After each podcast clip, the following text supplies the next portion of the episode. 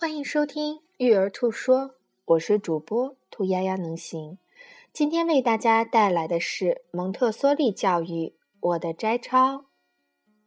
我们应该让儿童在自然中生活，而不仅只拥有自然的知识。让儿童自由，鼓励他们天下雨时跑出外面，让他们发现一滩水，让他们脱去鞋子。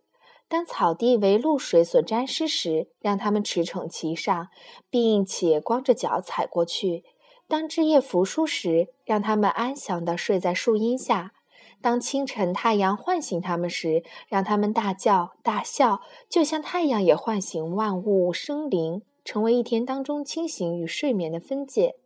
相反的。我们想办法要让他们天亮了还继续睡觉，教他们不可以脱去鞋子或在草地上走来走去。由于这些限制，儿童退化了，闷在的监狱里烦躁不已。于是他们杀害了昆虫或一些无辜的小动物，我们却视此为当然，而没有注意到他的心灵已经远离大自然了。我们只希望我们的孩子适应他们的牢笼，而不要给我们惹出任何麻烦。甚至是最小的儿童的能力都是超乎我们的想象。不过，我们必须要让其发挥出来，它才能显现出来。当孩子遇到大自然的时候，他们的能力就显现出来了。